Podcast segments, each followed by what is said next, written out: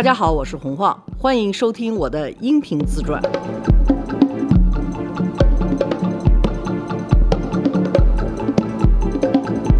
大家好，罗叔好，晃姐好，咱们是正式改名叫歪打正着了，对吧？您说了算。好，咱们就歪打正着。但咱们就不能说是自作主张第二季，咱是晃姐的自传第二季，咱们就叫歪打正着吧，那就跟第一季没关系了，是吧？就跟第一季也没关系。那我们提醒大家一下，如果你想听到这个自传的第一季，你要去找自作主张。对，去找自作主张。第二季就已经是歪打正着了。对，嗯嗯，好嘞。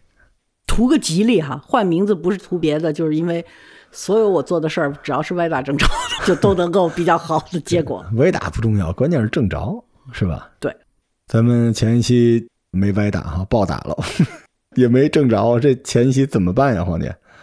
哎呀，就是这个做生意吧，是有生意经的，而且得有一种，我觉得这个商业的气质，你要不然有，要不然就没有。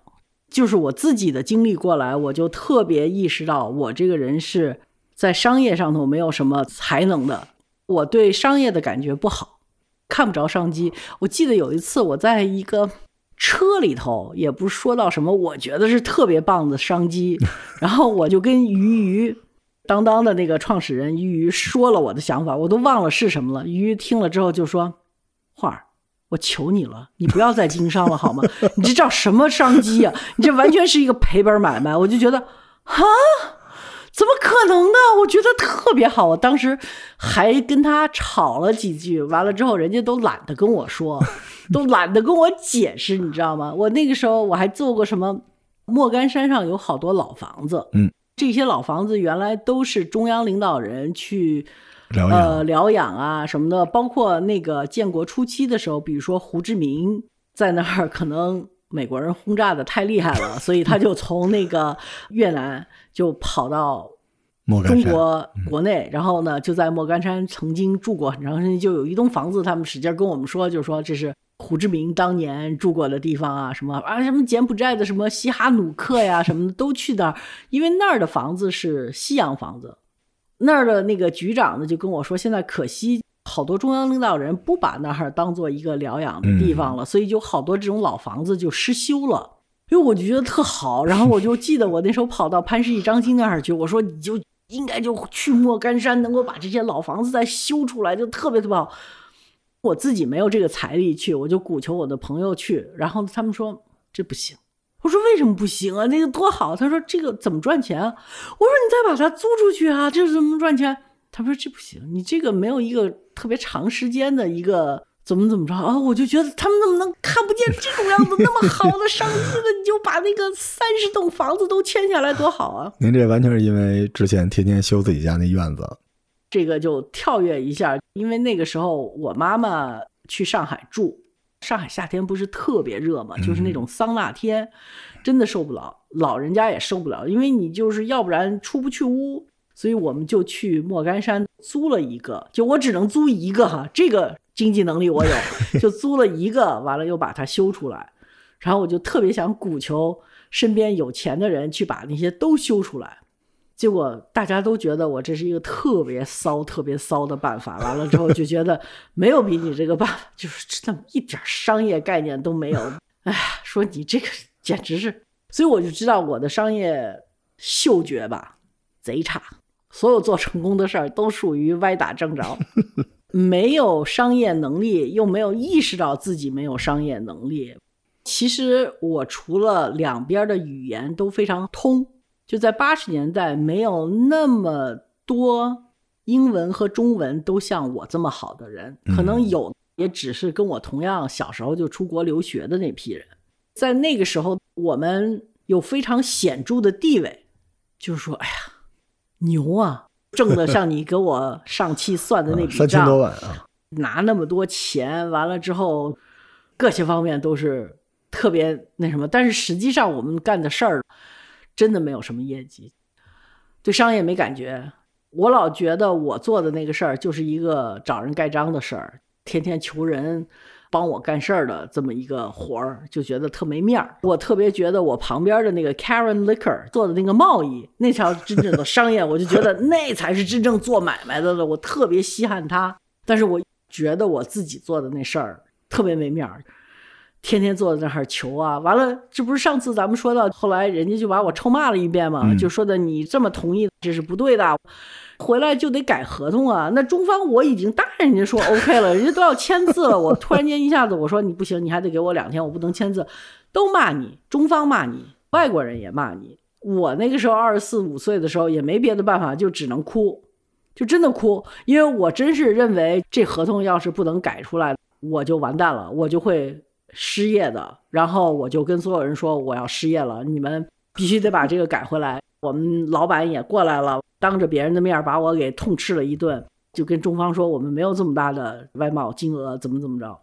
中方就找我说到底有多少？你告诉我们什么？我说我真的不知道，我原来以为有呢，因为你们说你们查资料有，我就答应了。我说但是如果说这样，我就肯定会被开除的。就是苦肉计，你知道吗？就是我没觉得我在使苦肉计，但实际上的话，效果就是苦肉计，效果就是苦肉计。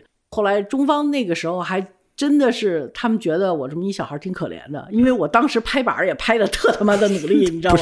梆一下子没问题，我做决定了，就人家看着就觉得这孩子二十四岁，他能吗？我说这帮德国人还真相信他。哎呦，完了，过了两天，德国大部队到了之后，律师也来了，什么也来了。完了之后，我就又变成那种缩头缩脑的小翻译了 这也他们太就知道卡通了吧这一幕，就我的地位就从天上就一下子降到了一个，就从一个大老板变成一个小拎包的，那打回原形了，你知道吗？所以呢，中方看着也觉得说，哎，你看你这事儿为什么不请示？我说你不知道，我前两个礼拜给他们请示汇报，他们还觉得我事儿多呢。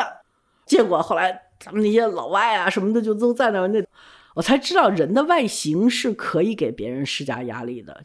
我的德国同事来了之后，对我的压力是特别大的，因为他们的个儿特别大。那德国人吧，他都是大洋马，一个个都是六尺以上的，就是那种一米八、一米九的那个个儿的。然后我在他们那中间，我就显得无比的渺小。他们再要是说话再有一点德国口音，就那个时候你会觉得我的英文是正当的，他那个德国口音还没有我的英文好。但是那个时候说英文，我都不说 yes，我都会说呀。呀呀嗯呀呀！然后人说你呀什么呀你呀？你又不是德国人，你就说 yes 不就完了吗？我就说呀。你会受这种影响，因为你太小了，你真的没经验，你也没这个实力。后来他们就把这个改回去了，没有全部改到德国人希望的那个数据，嗯但是还是从原来那个数据降了差不多百分之四十，哦，还是挺多的。完了，这百分之四十都是您的锅，基本上呢，这事儿也就这么着就平了，我就挺开心的，我就觉得啊，也没把我开了。但是人说以后签这种合同啊，你跟总部打交道，哎呦，那真好啊，就没有治罪啊，等于没有。首先，为什么不治罪呢？第一，中方给让步了，真的是我哭出来的。中方也跟德方是这么说的，说你们这小孩不容易啊，我们觉得他们还是挺好的。哎，真好，你别转过来，就是中国人这一点人情是给足了你面子的，你知道吗？所以我那时候就特别感激中方，就说你别到最后欺负他啊，他还是挺好的。然后就说你们这里头谁叫什么 Doctor Binder 啊？而且 Binder 是真来了，说啊是我说。你不是两个礼拜前还告诉他让他自己做主意吗？你不跟他说清楚了，他就这样。然后 Binder 就看我一眼，就知道这个也的的确确发生的特别迅速的一个过程，所以中方在这里头做了足够的埋伏的话呢，就没有人怪罪我。我觉得这是主要一个呢，因为他们以后还有买卖，他们要不给中方这个面子把我开了，我觉得他们也意识到，他下头再派来的一个人，如果是一个外国人脸，中国人肯定不会给他这面子。嗯，这是第一。第二，我觉得德国人这部分的利润是他贸易上头的额外的，就是他是 gravy，肥肉上头增肥的那一块儿，所以对他来讲并不是致命的，我没有造成任何损失，只是我差点没让他赚着更多的钱。他们刚开始过来就说这个条款我们坚决不能承认，要在什么什么额度之上的。然后中方说这个你不承认你就滚。其实中方已经知道你们这方面就是玩一个小游戏，纸张上头的游戏，可能他们就觉得，嗯，那也就算了。我觉得他们也占便宜嘛，对，也是占一分钱便宜还是占三分钱便宜的？那就这样吧。这是我刚上任的时候的事儿，都已经上任了两年以后，Karen 快要走的时候，Karen 在那边做的贸易嘛，我就一直对这件事情我记得很清楚。然后在 Karen 快走的时候，我问 Karen，我说 Karen，你能给我翻一翻你的资料？你三年前跟中国的平均的采购的量是多少吗？就那个对我来讲是一个特别沉重的打击，就是说，其实中方的采购的量是对的，哦，真的是那么多真的就是那么多，哇！等于就是老外就死活不能认那么多，他还是要把这个占便宜，他不想多买，他把我呢就变成了一个去到中方那儿哎，献苦肉计的这么一个人。然后我去哭一闹，哎，果然就降了百分之四十，那还是挺多的。所以我就突然间意识到，这个做买卖这事儿，你到最后你总会负一个人的。嗯尤其又有中方外方的这种关系，对，这个对我打击挺大的。我好像我也没跟我妈说，我跟 Karen 说了，然后 Karen 就特别无所谓的跟我说一句话，意思就是说你在什么位置，你吃谁的饭，你就得给谁干活嘛，这是必要的。但是我自己就觉得，看见中方那些人，我就愧欠的感，觉，辜负人家的信任了嘛？对，所以我就觉得哦，当买办这个还是要铁了心肠的那种样的当买办的，你要稍微有点儿就是 真的，尤其对您来说好难呀。这个往前推几年，您还是准备把红旗插遍世界的，是吧？去美国解放他们的人呢？啊，然后就变成了一个帝国主义的傀儡来骗中方 是，哎呦，这个真的是，而且关键是在危急时刻，中方不光这一次，之前不是也有吗？去考察的时候也是去维护了您嘛，嗯，是的我就意识到你要在中国做买办是一个自古忠孝难两全呀。啊，对，很让你的民族感情或者是各种各样的乡情，别说民族感情那么太大了，就是你对你的出生地的这种感情和你的职位所要让你做的这些事情是有挺大的矛盾的。是，你到最后，你只能全一头，你不能全两头。有的时候做到双赢真的是很不容易的一件事情。我觉得能做到双赢的那些做投资的，真的是挺了不起。但国际贸易就根本不可能双赢。贸易就是说，你多一分钱还是我多一分钱的事儿，就是就就要这你死我活的，最好大家都别死。但是嗯这里头的钱就是说，这么十块钱，是你赚五块，我赚五块呢，还是我赚六块，你赚四块？永远是这种拉锯扯锯的这种样的事情。不不过其实也不用那么难受，因为其实中方也都明白，我估计今天亏点儿，然后下个合同可能 找不回来。大国贸易之间不都这样？我也不知道了，反正我就记得那个时候对我来讲是一个，你知道我在甘味真做的时候就是咨询，所以我看不到中方的哪一面，我也看不到中方对我的表现或者是什么，就是这这不是纯在一线去做对手，对吧？对我没有真的是去谈合同是做对手，但是我那个时候特别向往的。就是不当咨询人员，能够做一次主去拍一次桌子，对吗？完了就没想到第一次拍出来就是这么大一个祸水，拍完了祸水之后，自己又用泪水去解决了这个祸水。完了之后，两年之后发现，哦，当年因为我当时还是挺崇拜我在德国的这些领导的，就是那个契约精神还是非常强的。嗯，但是我到那个时候，我没有看到契约精神强，我只是知道，我从那一次失败之后，我就对做买卖这个事儿有点吊儿郎当了。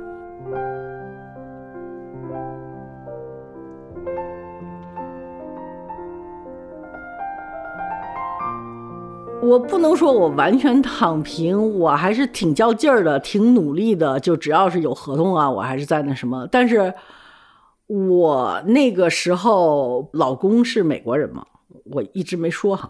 前一季说了是一块儿去裸体岛，还是这个人对吧？还是这个人哦啊。然后呢，咱们就管他叫 A 哈。哎，然后 我这要排这么多，序二十六号。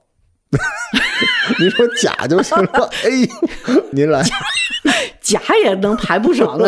好嘞，反正就别管人家叫名字，因为我挺在意，就把人家名字说出来，哎人家安安静静过日子，我我把人家提了出来，瞎涮一篇不合适。是是，反正这哥们儿呢是一个犹太人，我跟你讲过他们家吗？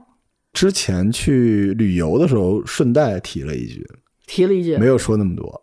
我在上大学的时候就结婚了，给我妈打了个电话。对对对对，然后您觉得有点儿不好，就是太仓促了，没有跟妈妈讲太多这个东西，觉得自己太自作主张了对对对，我是八五年回国的吧，嗯。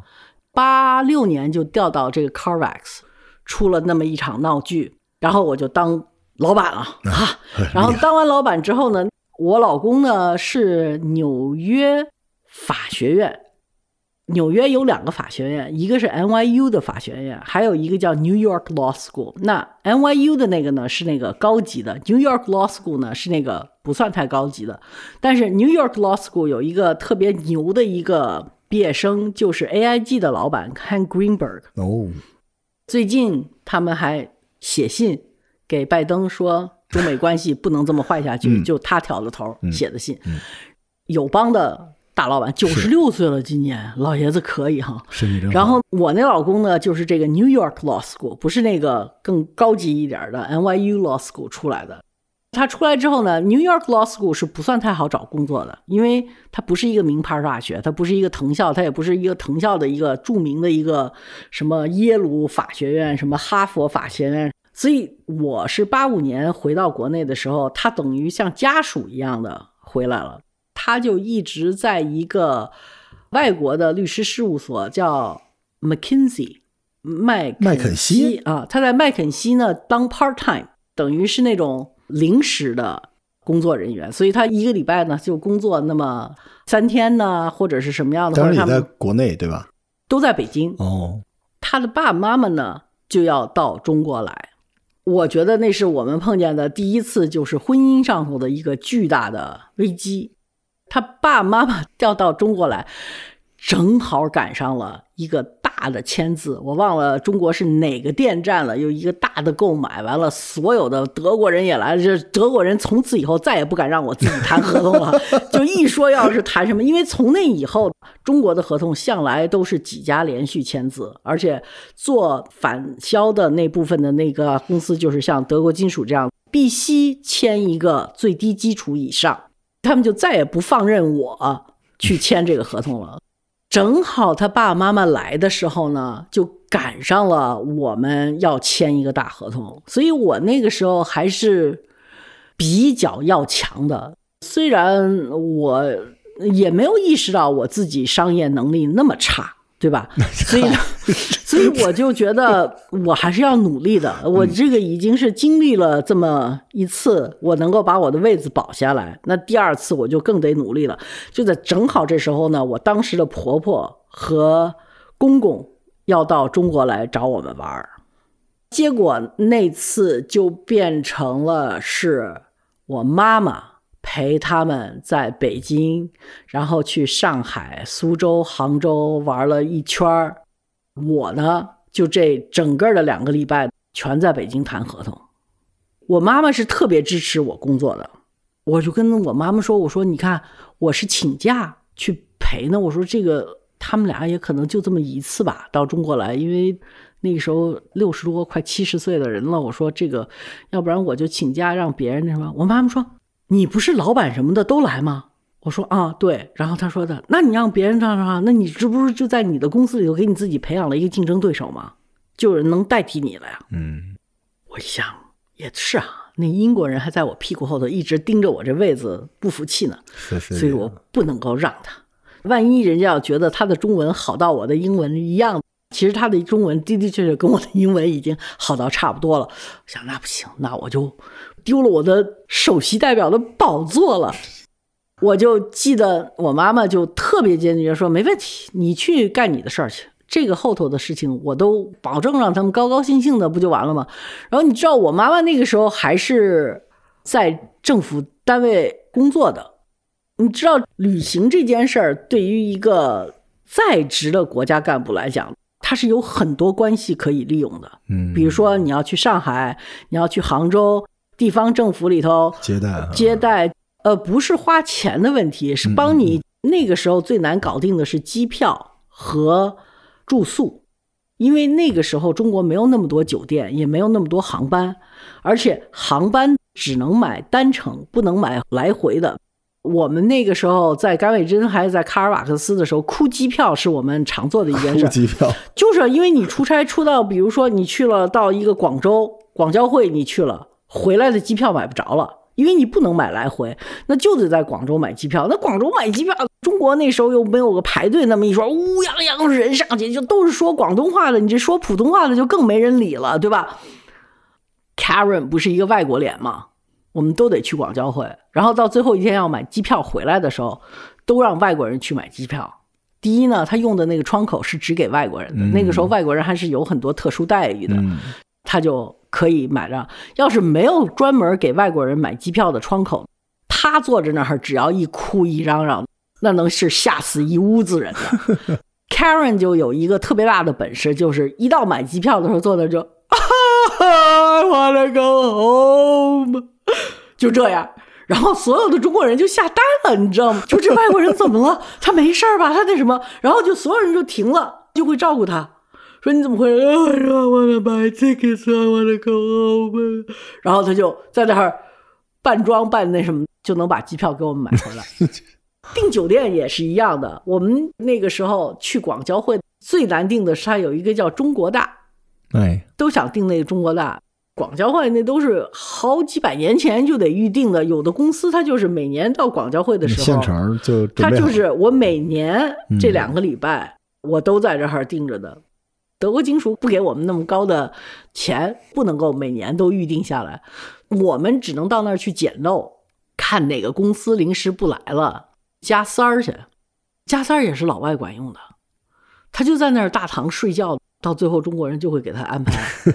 从某种意义上来讲，我特别明白为什么现在的民主主义情绪，因为我经历过那个时代，真的觉得在中国，我作为一个中国脸，不如外国人的脸好使。有的时候你看见外国人的脸不好使了，你也觉得挺好的。挺带劲的哈。挺带劲的，就觉得 终于我就有点扬眉吐气的那个感觉，因为我们八十年代的时候，就从我在广播电台的时候去北京饭店进不去啊，到后来就是做买卖的时候，就任何时候办一件特别普通的事儿的时候，都会变成老外好使，嗯，然后老外又特别反感。他们知道自己的脸好使，但是他们特别不屑于去做这种事儿。有的时候我们也会有那种外企的职员，他们永远会逼中国人先去干这种事儿，然后中国人彻底全败而归之后，老外再出马。这种事情要是重复的太多，会给你一个特别大的自卑感。嗯，为什么我在我自己的国家肤色跟我一样的，反而我不能办事儿？那个时候也没有身份证儿。哎，那个时候买机票是凭什么呢？没有身份证儿。介绍信吗，对，是凭一张介绍信。介绍信你得有单位给你背书嘛。老外拿的是护照，嗯我们就得拿介绍信。这个时候也是一个非常对，不一样的待遇。可是那时候介绍信也挺奇怪的，谁给你证明这介绍信就是真的呢？反正有个章，对，但是问题那章上扣着呃，对，那就是他。要是写的是罗峰，但是我要拿着罗峰的介绍信去的话，你又又怎么能证明？但您那么想，那时候有钱人也少，犯不上说我弄一萝卜章，结果花那么多钱买机票，对吧？而且还要同行的等等之类。有些地方严的话，他介绍信出来，那时候我爹就是嘛，他还打电话呢，确认你单位有没有这人？嗯您记得当年有一个特喜欢一句叫“编辑部的故事”，啊那时候就是嘛，就是他们要一什么东西都得打电话，我给你确认一下，你稍等啊。电话说啊，有这人，我们那儿长什么样，行，那才可以。但是比起老外还是不一样。那个时候国家发展需要嘛，需要这些老外，一个是给咱们一些商业机会，另外一个也是证明咱们这个大国风范，对吧？对老外有一些优待等等之类的。挺讨厌的，就是实际上他们也是这个规则之下享受了红利的人，就打破规则红利的人，但是他反过来又吐槽说你们中国是可以打破规则的。他们在享受这个红利的时候，也我觉得也养成了一种坏毛病，嗯就是他们在中国是占便宜没够，吃亏难受啊，对对对，是特权阶级嘛。我会碰见一些我的老朋友会说啊，中国八十年代怎么怎么好啊，什么那个时候中国人对我们怎么怎么友好啊。但是真的我自己想一想，那个时候我们的友好好多东西是出于我们自己的自卑。对，因为那时候刚刚开国门嘛。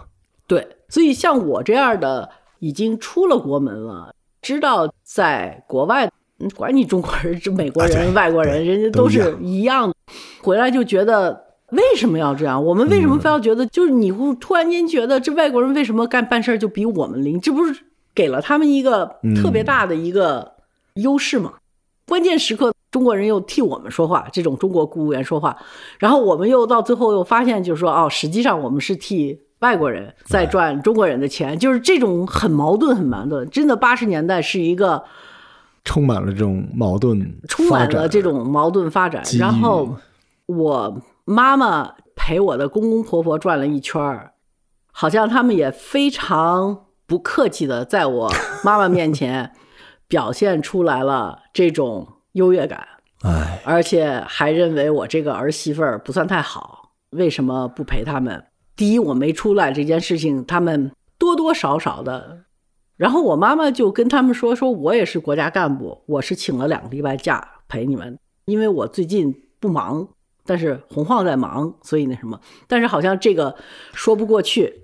美国人的家庭，他还是觉得，至少我当时那个婆婆那一辈，女人一旦结婚要长内，要当家庭主妇，还是他们的传统概念，就是说，你到这个时候，你再去折腾，尤其是这么不顾家，就他倒不是说要谁照顾儿子，他就是觉得你没有一个家庭概念。哦，直不愣登的问我妈妈说：“你女儿是不是没有家庭概念？就是因为你离婚了呀？”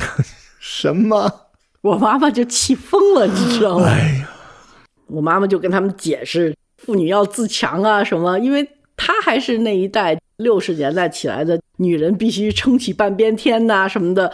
毛主席教导我们说，女人要撑起半边天，就说了好多这些话，我觉得这就更不讨我婆婆的喜欢了。所以那一趟回来之后呢，就变成了我婆婆对我对我妈妈这个文化的沟就明显的显示出来，尤其。我妈妈又从小教育我，就是说女人一定要独立啊，一定要自强啊，一定要有自己的事业啊。她就觉得哦，闹了半天你找了一家人家，首先你丈夫是找不着正式工作的，你有正式工作，你是能够拿三千多块钱人民币啪给我拍桌子的。嗯，他是干了零钱，从来没有给我买过任何礼物，也没有做过任何贡献的。你养着他，他们家还要说话，还不让你干活儿。我妈妈就觉得这家人家很不通情达理，他们也肯定觉得我们很不通情达理。头一年就造成了这么大一个鸿沟。您当时那个丈夫在这个事情里边有没有出来缓和一下？没有，他的态度完全是他们家的态度，这怎么听着这么像当代的事儿？他的态度完全就是说，我爸爸妈妈来了，你还不陪哎，你这就太恶心了什么的，你就赔了一顿饭。我记得当时为了能够尽量的赔，那个时候中国上班是礼拜六也上班的，嗯，对，没有双休日。就只有礼拜天。我记得那个时候，我就让我妈妈在上海给我买好了一张机票，都是托人啊。然后我从北京买好了一张机票去上海陪他们吃了一个中饭。对我来讲，我就很努力了，但是对他们来讲，就说这叫什么呀？你就过来吃一个中饭。我听着跟老乡亲来这边挑理似的。就那个以后吧，我妈妈就，其实我的婚姻也是挺受我妈妈影响的，就是因为我妈妈也就真的觉得你们家儿子又不干活，又没有正式工作，我们家女儿有正式工作，挣六万美金然后还可以有什么艰苦补助，是完了，所有一切的话，在这儿的开支全是我们家女儿付的，那你还在这儿喝三喝四的，凭什么呀？然后又这么不满意，而且我妈妈就觉得他们很不给面子，还要质问我妈妈说她的离婚是不是造成了我对家庭不重视。我妈妈肯定回来就要跟我去，因为她也受委屈了呀。我就记得跟我说了一句说，我觉得你这婚姻要是不行，就别坚持了。他们真的是，哎呀，怎么说呢？我妈妈特会撂狠话。嚯，我妈妈撂了一句狠话，说你找的这个丈夫不如你。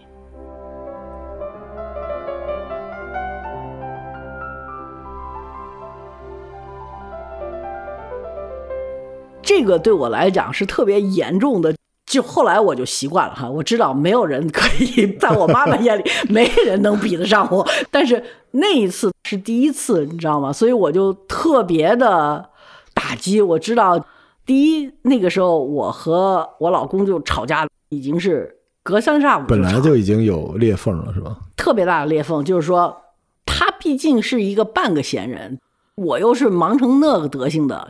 你要知道，你要给一个欧洲公司工作的时候，是按照人家的时间走的，对对吧？你晚上加班加到九点，这个是家常便饭，因为人家刚开门你要睡觉的时候是人家正在工作的最高潮的，他下午三点钟开门吗？就是下午三点钟你工作，你跟他沟通所有的这些事情啊什么的话，都是在他的上班时间，你的休息时间的。所以就不可能，而且那个时候得要打长途电话，又没有手机，又没有那什么，一个长途电话你知道多贵吗？是，那时候一个长途电话，你以为挣那三千块钱多呢？一个长途电话就能给你打掉一千多块钱。是，我记得有一次我去上海出差，给我吓得都尿裤子了。我在我的酒店里头接了一个德国来的长途电话，然后我挂那个酒店电话没挂好。那个线就一直通着，那线就一直通着。然后我结账的时候是要我差不多七千块钱的电话费，七千块钱啊！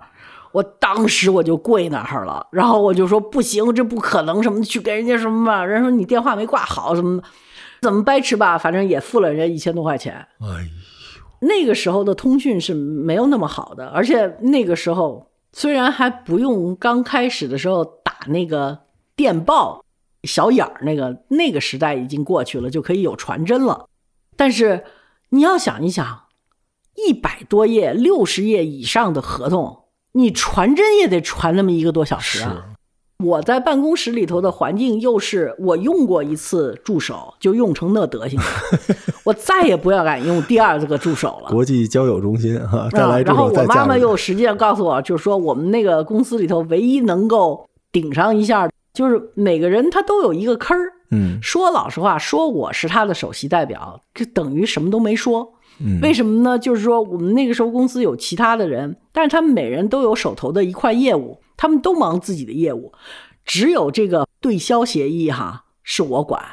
所以我拉他们谁来帮我，大家都不是很情愿的。再加上我妈妈又使劲灌输我说这块业务你得看住了，就是我妈妈这种内部斗争的这种劲儿还是比我的要厉害的。所以就一直，你想啊，我签一个合同，我要把这个合同传过去，就得花一个半钟头。这种样的时间完全是在你沟通沟通完了之后传各种各样的文件，完了你还得在那儿接文件。我就觉得我那时候在 Carvax。最经常的工作，我的印象中，除了几次谈判的大失败和大起大落之外，我们不记得别的事儿，就是坐在传真机旁边等传真。人家说给你传，也人家不会按时传，就等半个小时还没。突然那传真机就响了，突然传真机响，哎呦，终于传了，传了两张，你这边没纸了。对。再去拿一卷纸，而且那个传真机是用特殊的纸的，它不像现在，你就就普通的 A 四纸就可以了，那都是有一种感热的纸才能传过来的。就啊，纸又没了，那纸卷在什么地方啊？反正是我纸卷又没了，完了又得去到别的公司去借去。哎呦，哎呦，就各种各样的这种事儿都发生过。那个时候其实说是首席代表，就是一个可以炫耀的大秘。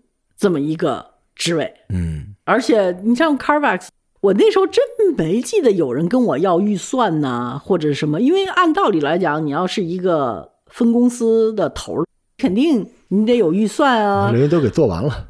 我现在再回头想，那个时候 Carvex，因为他们每人都有一摊业务，然后这个业务呢，不是在纽约，就是在德国，有他们隶属的一个领导，业务领导。所以我作为一个行政长官。没我什么事儿，他们除了出去吃饭报销需要我签字，别的也不需要。这帮人呢，我也不敢在吃饭报销上头卡他们，卡他们，因为你卡有什么用啊？你卡完了不就得罪人吗？嗯，这个钱又不是什么大钱，然后所有的业务传真啊什么的都是他们自己的。我现在想想，我都不知道他们是干什么来的。我记得 Cecilia 就是那个英国姑娘的话，是干农业方面的事情。她有一些什么农业机械啊，还有什么的客户。完了，还有一个小孩儿叫小柴，他的爸爸是那个时候中国驻美国的大使。嚯，嗯，他我也不敢惹，对吧？就一个他，一个这个，原来是我一个兵儿，还被老板给呛走当媳妇儿去了。后来又来了那么一两个人，都是德国金属那边面试了之后，我没记得我在 Carvax 当这个首席代表的时候干过任何管理人员应该干什么，就我当的是很憋屈的一个首席代表，就是那个名片儿拿出来挺好看的，嗯，湖人，湖人，但是那里头的人没一个服我的管的，也没一个跟我汇报工作的。每个月就是把一摞要报销的东西拿到我面前来，出纳，我就对出纳我都不是，我签完字之后，这些所有的东西要寄到香港，然后由一个香港人再去批了之后才能拿到钱。然后那个香港人来了之后，每次跟我说：“恒恒，Your English pretty good 啊，pretty good。”你这是印度人，但是没办法，包括我的报销也是他批，所以我就觉得我这老板当的实在是特别窝屈的一个老板，但是待遇是不错的哈，嗯，嗨，就是六万美金呢，是吧？这说啥呢？真的就是没有什么太多的商业经验，然后第一轮当老板当的就非常憋屈，怕员工，怕老板，怕犯错误，怕老公说我不回家，哎呦，但是又点什么，所以我觉得我我挺没劲的，待遇都特好，但是干的事儿也不是我喜欢的，特别没劲。timing 不对，所以没法享受当时的丰厚的物质条件。我觉得可能是另外一回事儿，我所有的经历超越了我这一代人，就提前嗯，消费了一下九零后的经历。人家九零后一般就在中国上国际学校，然后到美国上大学，他没有觉得我中国人跟你有什么缺胳膊缺腿儿的那感觉，他就会有一种拥有感。这个是九零后，我理所当然的，理所当然的，就是说我凭什么要巴结你啊？我凭什么要？我没有，我不缺胳膊缺腿儿的。我呢，是因为从小物质条件是比较丰厚的，又去了美国之后，也受了美国人的那种教育。我觉得我英文不差，我什么都不差，但是我为什么回国来之后就觉得我什么事情我都干不好呀？外国人外国人看我不顺眼，中国人中国人也笑话我。而且我想管人的时候，我都觉得那个时候我都没有那种欲望去告诉别人怎么着，我从来不给员工开会。我就是一个散仙的老板，他们也都是散仙的雇员。每年他们到年终交业绩奖金都是由他们的业务老板去决定的，和香港老板去决定的。我没有任何插话的权利，所以他们也知道他们的收入跟我这个所谓的首席代表老板不挂钩的，我没有任何权利的。也就是碰着我这一个没有权利欲望的人，我也不知道在当一个首席代表的时候，你不去把这个权利拿在手里，你是管不了这些员工的，因为他跟你没关系，你就不就批他一个每个月几百块钱的吃饭的那个东西吗？我觉得我第一轮当老板，就是表面上挺阳光、挺那个嘚瑟的，但是实际上我自己也做的毫无概念。所以我看旁边 Karen 干的事儿，我就觉得他太牛了，你知道吗？他每年要提预算，他这个办公室花多少钱，他要提到香港，然后这笔钱就打到他的那个部门在公司的一个他要签字才能 付钱的账上。我这 Carvax 这一边所有的账全在香港，我根本不用做预算，每年的房费就是由香港统一付，这甚至来说就是说根本不是我付，是 Karen 在做预算的时候要把我这边也做进去。他一块儿报出去，每天我看见我的这个好朋友当老板，忙的呀，简直是他底下那三四个人就是管那个做铜铝铅锡镍的那个买卖，就是说伦敦开门了之后，你把那个铝的价格再给我一遍，我就觉得这才是做买卖了。他都需要价格，你看他多狂啊，他就可以气派。因为我们签合同就是签完了就是执行，我们签合同可能是半年签一个合同的事儿，所以为什么我当时的婆婆公公到北京来，根本没法陪他们，因为我半年就干这么一件事，我再跑了那就更没戏了，对吧？可是 Karen 他们做物资那边一天就能签三个合同，哎呀，我就羡慕，我就觉得那才叫真的买卖。我这个真的就是酱油的一回事儿，所以我觉得我在 Carvax 从一开始当老板就被我的助手扇了一个耳光，然后其实这个老板也一直就是虚的，从来没有当过一个真的老板。好吧，嗯，几千万也不是那么好拿的哈。现在想想，可能又拿的太容易，我没有意识到给我的这个机会，我应该怎么去操作。哎，这是主要问题。我觉得，如果说是一个上过商学院啊，或者是懂得对买卖更用心一点的人的感觉，所以那个时候我跟 Karen 就变成特别好的朋友。但是大部分行政上的事儿都由他管。第一，我也觉得，哎呀，他反正外国人的脸，大家也都更吃他的。反正我就批点什么饭条啊，什么也行。反正我也觉得，哎，只要我妈不觉得我干的事儿特丢人，这些事儿都可以。所以那个时候，我跟 Karen 大部分时间就是在一块儿吃喝玩乐。行吧，那我们要不下一期节目录录怎么吃喝玩乐？吃喝玩乐就是找艺术家吃喝玩乐。得嘞，咱们这个反正罪也受了，钱也赚了，对吧？咱们就在下一期聊聊怎么吃喝玩乐。好嘞，我们下期再见，拜拜。